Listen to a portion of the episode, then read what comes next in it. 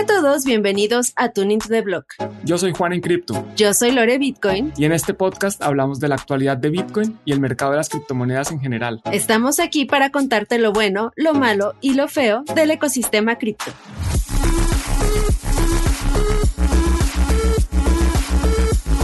Hola, ¿qué tal? Bienvenidos una vez más a Tuning to the Block.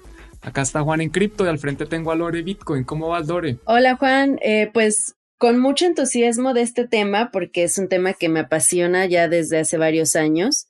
Eh, muchos de los que me han seguido sabrán que estoy muy inmersa en el mundo de los NFTs y pues eh, es un, tema que me gusta porque engloba, además de muchos otros usos sobre los NFTs, que ahorita vamos a explicar qué onda, eh, pues está muy apegado a la cuestión del arte.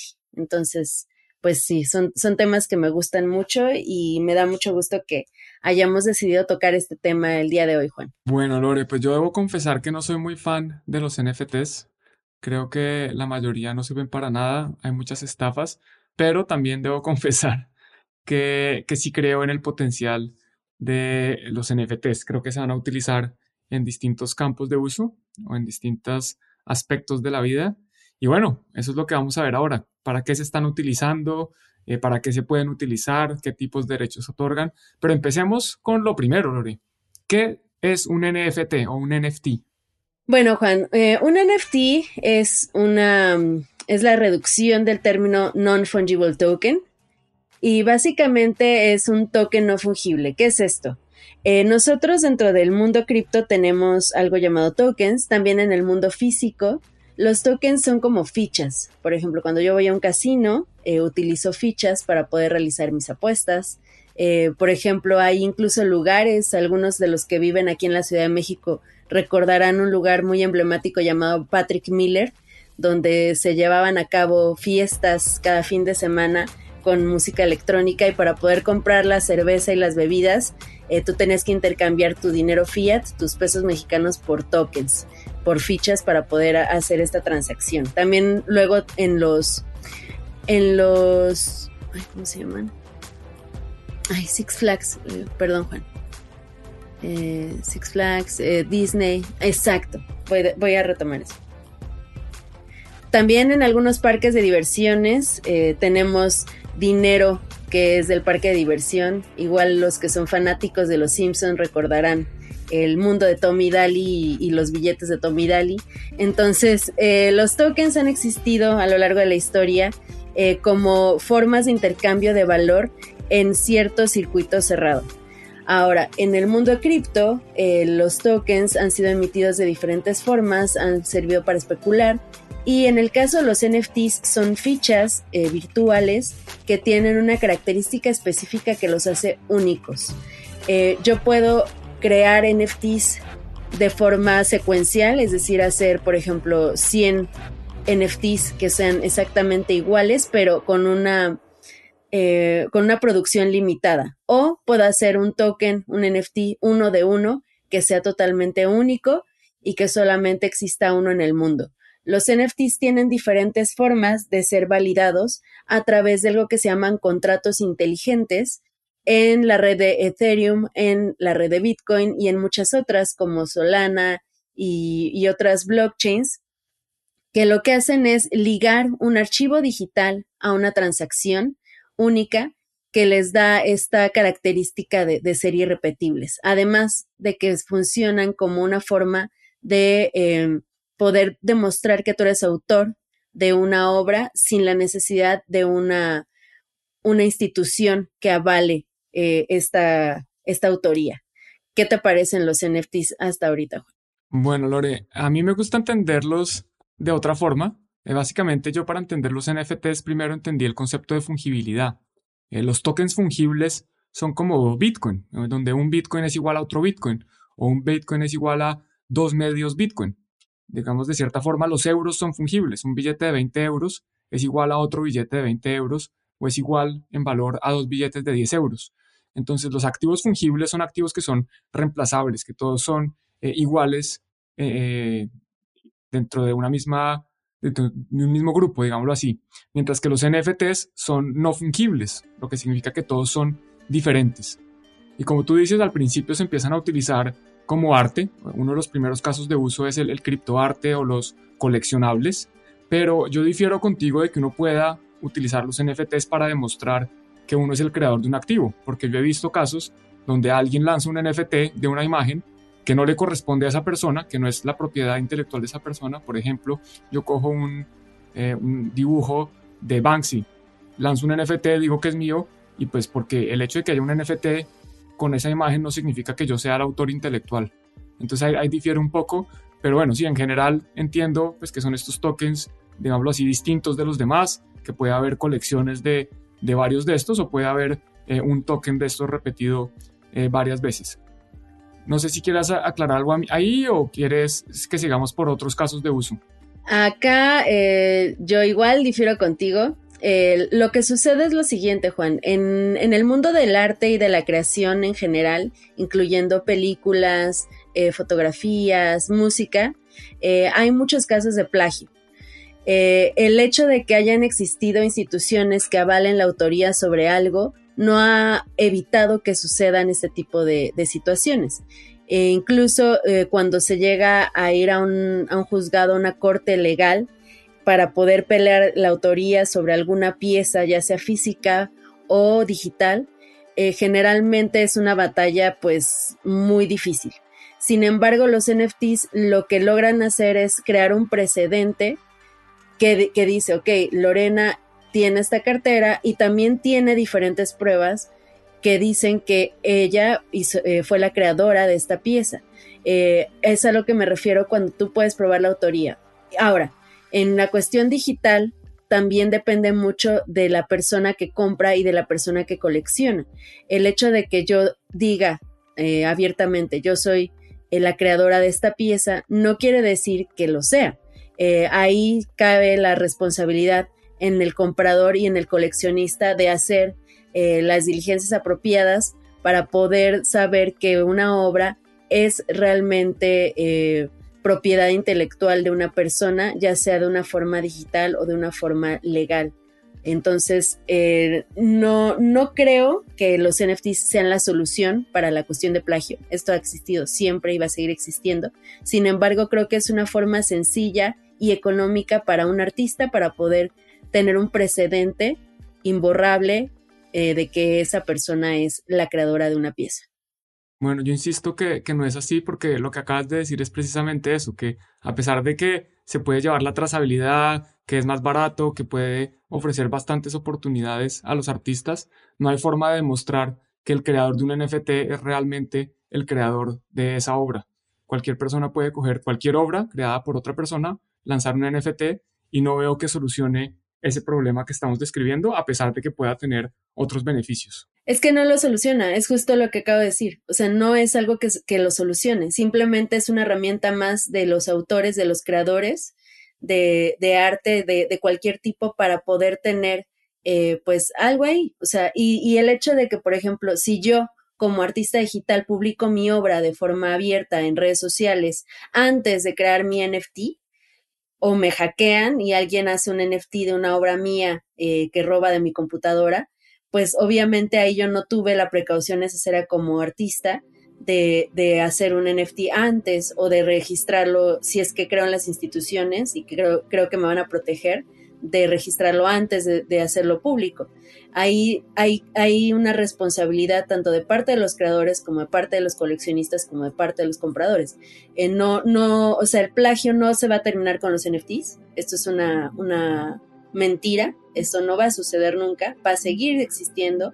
Y pues nada, o sea, simplemente es una herramienta más que yo puedo utilizar para poder eh, crear un, un precedente de, de mi obra. Perfecto, bueno, movámonos porque los NFTs no se utilizan únicamente para arte y coleccionables, también hemos visto casos de uso, por ejemplo, en los videojuegos. Normalmente en los videojuegos, si yo estoy jugando, eh, no sé, vamos a decir que Fortnite, y yo tengo unos skins, tengo unas armas, de pronto tengo una armadura, y Fortnite decide cerrar mi cuenta, cancelar mi cuenta o quitarme los activos que he coleccionado, que he adquirido durante mi eh, presencia en el juego, bueno, pues ahora estos activos, estos eh, skins, armas, eh, armaduras, etcétera, se pueden representar en NFTs donde el usuario realmente puede tener la propiedad. En este sentido, el juego podría prohibirle al usuario de pronto utilizar su NFT, pero eso no significa que el usuario no lo tenga y que de pronto pueda utilizarlo para otro juego. Entonces ese es otro caso de uso que se está dando y me trae a la memoria eh, un juego bastante famoso que se llamaba Axie Infinity, un eh, típico Ponzi de libro, ¿no? Se llamaba, no, se sigue llamando porque lo creas o no, sigue existiendo. Y sí, eh, definitivamente acá la, regaron un poco los creadores de este videojuego porque crearon un esquema de, tokenomics de recompensa que no era algo sostenible a largo plazo. De hecho, por eso ya se cayó, cayó un poco la popularidad de este juego, pero sigue existiendo y hay gente que sigue jugándolo. Y creo yo, Juan, que va a sobrevivir. O sea, que no, no es el fin de Axie Infinity, porque a final de cuentas eh, era un juego que tenía como em, tenía este incentivo que es el entretenimiento. Los videojuegos que logran perpetuarse a través del tiempo tienen este elemento y cuando tú tienes un videojuego que simplemente no es bueno, no es entretenido, no es divertido, eh, pues termina olvidándose por muchos incentivos que tú le pongas. Pero pues sí, Axie Infinity es un caso particular que, que pues bueno, tal vez después podamos hacer otro podcast, Juan, para discutir lo que son los tokenomics, porque también me parece ahí que hay una falla muy grande en el sistema en, cripto, en general, respecto a esto. Perfecto, pues podemos dejar ese podcast para otro día. Hay otro caso de uso que a mí personalmente me llama más la atención y me parece más interesante, que por ejemplo son las posiciones en Uniswap. Uniswap inicialmente eh, funciona como un exchange descentralizado, como un automated market maker. Básicamente esto es un contrato inteligente que agrupa recursos, normalmente son un par de recursos, o sea, dos activos, por ejemplo, Ether y USDC, y ahora las participaciones en eh, Uniswap B3, en la más reciente versión, están representadas en un NFT. ¿Por qué? Porque cada eh, participante que está aportando liquidez, que está aportando en este caso Ether y USDC, lo está haciendo con unas condiciones específicas. Primero, pues está aportando una cantidad específica de Ether y de USDC y además está escogiendo un rango en el que provee liquidez que es único. Entonces, digamos que se está utilizando los NFTs para instrumentos financieros y a mí eso me parece muy interesante. Algo similar está ocurriendo con los seguros en cripto. Eh, hoy en día existen seguros, digámoslo así, descentralizados o, que están haciendo parte del ecosistema de las finanzas descentralizadas, a pesar de que no son realmente descentralizados, donde eh, un NFT representa como la póliza de seguro. Y estos NFTs que representan el seguro, eh, básicamente el propietario del NFT o el poseedor del NFT es la persona que puede reclamar si llega a haber un siniestro, si, si mejor dicho, si el evento asegurado se hace efectivo. ¿Tú cómo ves estos casos, Lore? Me parecen muy útiles, Juan, eh, porque justamente creo que eh, retomo un poco lo que dije al principio. En muchas cuestiones de, de propiedad o de reclamación de algunas cosas están ligadas a que alguien más que una institución o que alguna empresa las reconozca. Cuando tú tienes un NFT pues ya es tuyo y, nadie más te lo puede quitar, digo, a menos que seas víctima de un scam o de phishing o de un hackeo eh, de algún tipo, pues sí, o sea, eh, me parece que está muy padre la situación de, de poder despegarnos de, de, las instituciones, sobre todo si somos personas que no estamos conformes con cómo se, se manejan estas instituciones que están a cargo de, de poder reconocer ciertos derechos en cuestión de seguros o de arte o de videojuegos, ¿no? Que son los, los casos que hemos mencionado hasta ahorita. Y otro caso interesante, Juan, que no, lo teníamos contemplado en la agenda, pero que es real, es la tokenización de, inmuebles, que también se lleva a cabo a través de NFTs. Eh, tú puedes comprar cierta eh, parte de una propiedad o derecho a acceso a una propiedad cierta cantidad de, de tiempo como si fuera una especie de, de, uso compartido de una propiedad. Y estos NFTs pues te, te otorgan este derecho a través también de, la pareación con un contrato legal. Entonces, eh, esto puede ser algo muy útil en caso de que tú quieras invertir en una propiedad de la cual tú estás lejano geográficamente hablando y desees eh, comprar ya sea una parte o un derecho de acceso por cierto tiempo. Bueno, y aquí es cuando empieza un poco más mi preguntadera, porque, a ver, ¿quién es el propietario de un inmueble? Pues es el que está registrado en el registro nacional o en la notaría, o eso, eso depende en cada país, pero es el que está registrado ante la ley.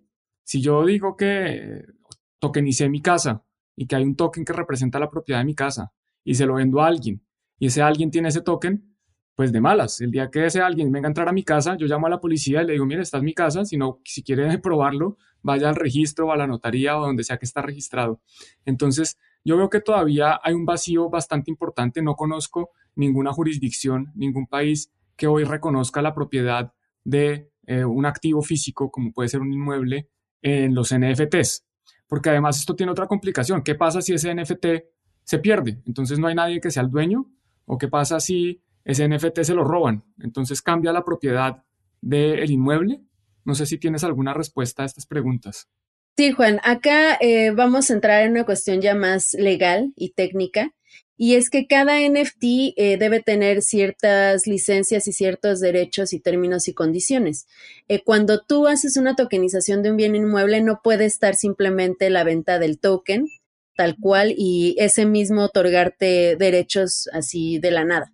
Eh, debe estar pareado con una cuestión legal y si tú como comprador de un NFT en cuestión de bienes inmuebles no firmas también un contrato al mismo tiempo que te dé este derecho, entonces simplemente no estás comprando nada. O sea, te pueden estar vendiendo humo y, ahí cae una cuestión legal que hay que tener eh, consciente tanto en cuestión de inmuebles como en cuestión de coleccionables y de arte, porque entonces, eh, pues sí, podemos terminar siendo estafados. Porque según lo que dices, entonces, eh, en realidad lo que cambia la propiedad es el contrato que se firma, no es el NFT.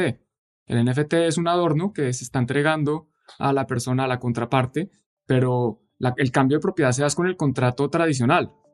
Sí, o sea, y acá, por ejemplo, no, es que el NFT represente toda la propiedad, sino que representa eh, una parte del inmueble, o sea, el, derecho al acceso, por ejemplo, a una cantidad de renta del inmueble correspondiente a la parte que tú estás comprando o eh, tu acceso a cierta cantidad de tiempo al inmueble, como un tiempo compartido.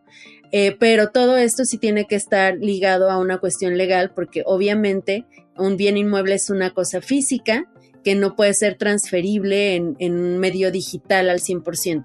Probablemente en un futuro tengamos ya acuerdos legales que sean reconocidos de forma totalmente digital a través de la firma de un NFT, si es que el NFT contiene estas cláusulas legales dentro de su contrato inteligente, que de hecho eso ya se está empezando a llevar a cabo a través de los NFTs de arte, que son un medio un poco más eh, simple de transferencia de valor que, por ejemplo, una, una casa completa. De acuerdo, Lore, ahí sí estamos un poco más alineados. Yo creo que en el futuro es posible que los NFTs tengan eh, un mayor uso para representar contratos o intercambios de propiedad o incluso eh, la propiedad de activos físicos, pero hoy eh, creo que todavía estamos lejos por distintas razones, porque también, por ejemplo, un NFT se lo puede enviar a un contrato inteligente. Y en ese caso, ¿qué? El contrato inteligente sería el dueño del activo físico o se está creando una whitelist donde solo unas personas pueden tener el NFT. Digamos que hay, muchos problemas, eh, más desde el punto de vista legal que desde el punto de vista técnico. Técnicamente yo creo que ya se podría empezar a utilizar, pero, pero sí hay muchos vacíos y algún país empezará a tomar la delantera y decidir, bueno, aquí sí se vamos a reconocer esto. ¿Hay algún, eh, ¿cómo se llama esto? ¿Algún precedente legal que reconozca los NFTs como propiedad? Sí, recientemente hubo una, una sentencia que se dictó a través de la Corte de Singapur para reconocer eh, la propiedad de un board ape como un objeto, eh, pues sí, un objeto que legalmente es un coleccionable.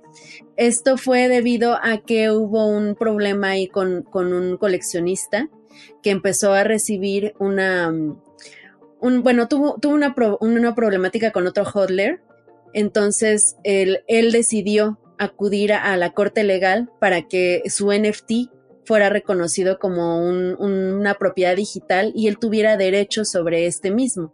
Ahora, acá tenemos también la problemática de quién es el emisor del NFT, ¿no? O sea, eh, toda la cuestión legal con Yuga Labs, qué licencias están otorgando a través de este, pero al tener este precedente legal, estamos teniendo ya un, un avance en cuestión de, derechos de autor y de derechos de propiedad sobre un, un activo totalmente digital. Gracias, Lore. Bueno, para dar un poquito de contexto a los que no saben de qué estamos hablando, los Bored Apes es una de las colecciones más reconocidas de NFTs, creado por la empresa Yuga Labs. Y curiosamente, esta empresa le compró los derechos de propiedad intelectual a otra empresa que se llama Larva Labs, que también tiene otra de las conexiones de NFTs más reconocidas, que son los famosos CryptoPunks. Y a mí lo que me llama la atención es que, bueno, en este caso, eh, Yuga Labs compra la propiedad intelectual, no compra los tokens, los tokens los tienen distintas personas alrededor del mundo. Y entonces, ¿qué es lo que realmente tiene derecho el propietario de estos NFTs? Porque yo tengo un NFT, pero resulta que hay una empresa que tiene la propiedad intelectual.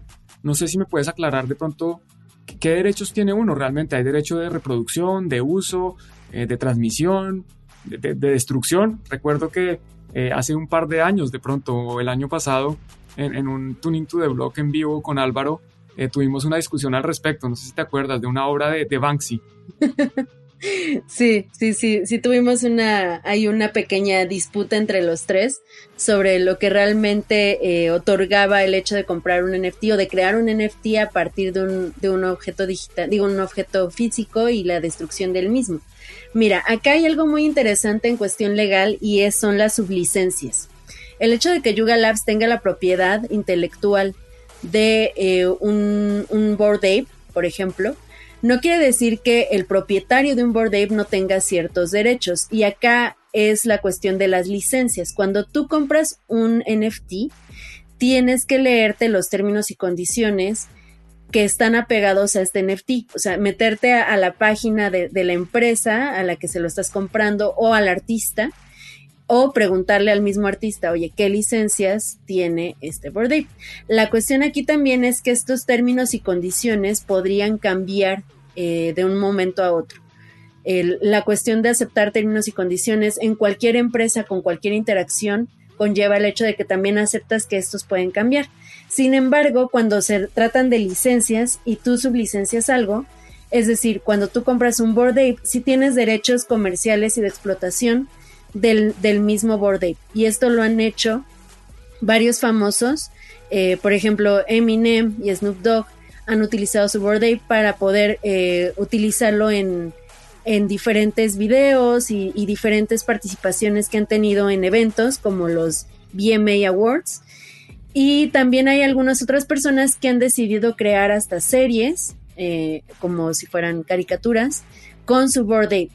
Y, de hecho hay un caso muy famoso que ahorita te voy a buscar el nombre de la persona que le pasó, eh, que estaba trabajando sobre un, un producto, o sea, es decir, crear una serie completa a partir de su Board Ape y fue hackeado. O sea, le robaron su Board Ape y, pues perdió los derechos, por así decirlo, porque estos derechos, esta licencia de reproducción y de explotación es transferible al momento en que tú compras o obtienes un NFT, en este caso de, forma ilegal. Entonces se quedó sin su Board Ape y se quedó sin estos derechos comerciales. Pero todo esto tiene que estar dentro de, de la página dentro de la licencia que está pegada al NFT que tú estás comprando. Muy interesante lo que dices y yo creo que vale la pena recalcar la importancia de leer los términos y condiciones. Muchas veces cuando estamos navegando, yo veo que muchas personas aceptan los cookies automáticamente y hacen clic en sí, acepto, me he leído términos y condiciones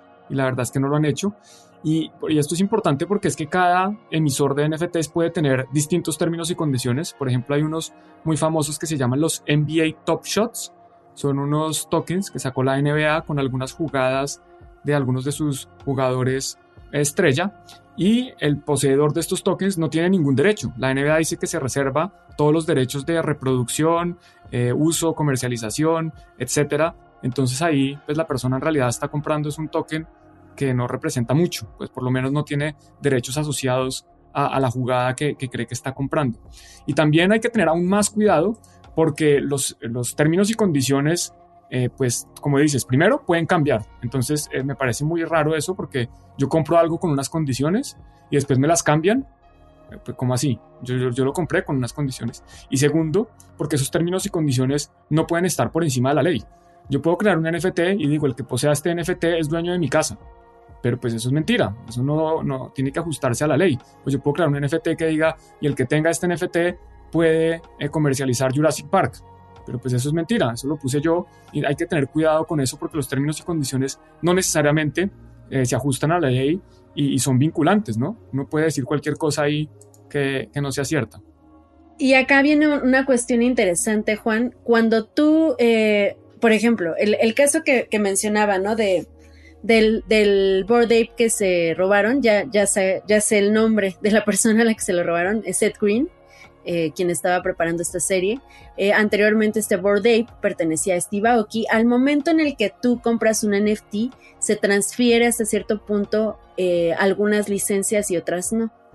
Cuando yo, por ejemplo, si yo fuera, no sé, Seth Green, y sublicencio al mismo tiempo las licencias que yo tengo sobre este Board Ape, al momento en el que se transfieren a otro individuo, a otro propietario, las sublicencias que yo como comprador primero emití se cancelan en cuestión legal. Entonces, ¿esto por qué es? Porque tú como comprador mío no puedes saber qué sublicencias yo emití y cuáles no. Entonces, eh, el momento en el que se transfiere este activo digital, se pierden esas sublicencias. Por ejemplo, Seth Green podría haber hecho una sublicencia de autorización a una empresa para poder crear playeras, ¿no? De su serie o playeras de su board. En el momento en el que Seth Green pierde eh, la autoridad sobre este NFT o lo transfiere a alguien más, entonces esa sublicencia que yo emití como propietaria primera se cancela entonces para que Juan no tenga la problemática de, de decir, ok, entonces, por ende, yo, yo tengo ahora entonces un contrato con esta empresa que hizo eh, el acuerdo primero Seth Green, ahora le pasa a Juan. No, entonces en ese momento se cancela. Y acá eh, también hay, otra problemática y es que los NFT son muy fáciles de transferir. Entonces, en, eh, es difícil, es diferente a, por ejemplo, una obra tal cual cuando se hace una compra eh, legal y hay como todo un proceso para poder auditar qué, acuerdos hay sobre este, esta obra, que es algo físico y, hay una cuestión de compra-venta legal. Eh, un NFT no, no es así de, de mm, burocrático el proceso de compra y venta, sino que es mucho más sencillo. Y acá también van, van a tener que checar eh, los abogados y las autoridades qué sucedería en este caso. Bueno, pues parece que el proceso de compra, venta y transferencia de los NFTs es mucho más fácil que el de otros activos tradicionales como puede ser una obra de arte, pero definitivamente las complejidades que hay, el hecho de que prácticamente tenemos que contratar un abogado para saber qué es lo que estamos comprando cuando tengamos un NFT, me da como, como un poco de miedo, porque además es que esto también varía dependiendo de los países. Y volviendo un poco a, la discusión que teníamos con Álvaro, eh, básicamente hago un resumen. En, esto creo que fue 2021 o 2020, una persona tenía una obra de arte original de Banksy, o un grupo de personas, lo quemaron y crearon un NFT que en teoría pues representaba esa obra. Y por ejemplo, en Estados Unidos hay una cosa que se llama el Visual Artist Right Act, eh, y básicamente de acuerdo con esto, lo vamos a llamar VARA para hacerlo más rápido. VARA otorga el derecho de propiedad normalmente a eh, los artistas independientemente de quién tenga el, el activo. Entonces, ¿qué significa eso? Esto tiene distintas implicaciones. Esto significa que todas las obras que han sido creadas después de 1990, específicamente el 1 de diciembre de 1990, están protegidas por este VARA y que una persona no puede ir a destruirla porque la propiedad intelectual sigue siendo del artista a pesar de que la propiedad física o la posesión del activo sea del coleccionista, del poseedor de esto. Y esto pues deriva en una serie de complicaciones de si la obra es creada antes, si hay múltiples copias, si no es una obra visual, si no es por ejemplo una obra auditiva e incluso es distinto si la obra después se ha destruido para crear otra obra como parte del proceso creativo de eh, crear otra obra. Y de nuevo, esto aplica en Estados Unidos. Pero en otros países seguramente aplicarán otras cosas. Entonces yo creo que aquí, desde mi punto de vista, sigo con más preguntas que, respuestas. Acá algo interesante sobre la ley que mencionas, Juan, la ley Vara, eh, que en, español, para que nos entiendan, ahorita les digo cómo se, traduciría, es la ley de derechos de los artistas visuales. Y como dices, eh, tiene una promulgación en el año 1990. Cuando tú eh, te apegas a esta ley, hay que tomar en cuenta también que estos derechos caducan después de 70 años. Entonces, cuando pasan 70 años, ya o sea, pasa esta obra a ser eh, propiedad eh, del mundo, ¿no? O sea, ya, ya no tiene un, el artista ya no tiene un dominio sobre, sobre esta obra, sino que pasa al dominio público. Y entonces ahí cambia también la situación. Ahora, eh, dentro de esta misma ley hay diferentes cláusulas muy interesantes que es si tú destruyes esta obra o, la, modificas de alguna forma para poder crear otra obra de arte, entonces sí tienes derecho a, destruirla o a modificarla o a alterarla de alguna forma. Eh, y, otras cuestiones muy interesantes que están dentro de esta ley que, valdría la pena que se la, se la chequen, se la revisen, porque eh, pues todo, todo recalla en, cuestiones muy, muy específicas legalmente hablando cuando se trata de, alterar o, modificar una, una, obra de arte. Gracias, Lore. A ver, los que estén interesados, entonces ya saben, hay que leerse esa obra, pero también tener en cuenta que aplica es en Estados Unidos, ¿no? Que si van a hacer una obra en otro país, pues tendrán, habrá otra regulación o no, que aplique eh, dependiendo del caso. Y yo, digamos que mi último granito de arena para este podcast es mencionar un caso de uso muy curioso que presencié, eso ocurrió creo que fue a principios de este año, donde un hacker logró robarse unos recursos de un proyecto de finanzas descentralizadas y un bufete de abogados logró convencer a la Corte Suprema de Nueva York para que le enviaran una orden de restricción, básicamente una orden que eh, trata de prevenir que el receptor de esta orden pueda utilizar, en este caso, los recursos a través de un NFT.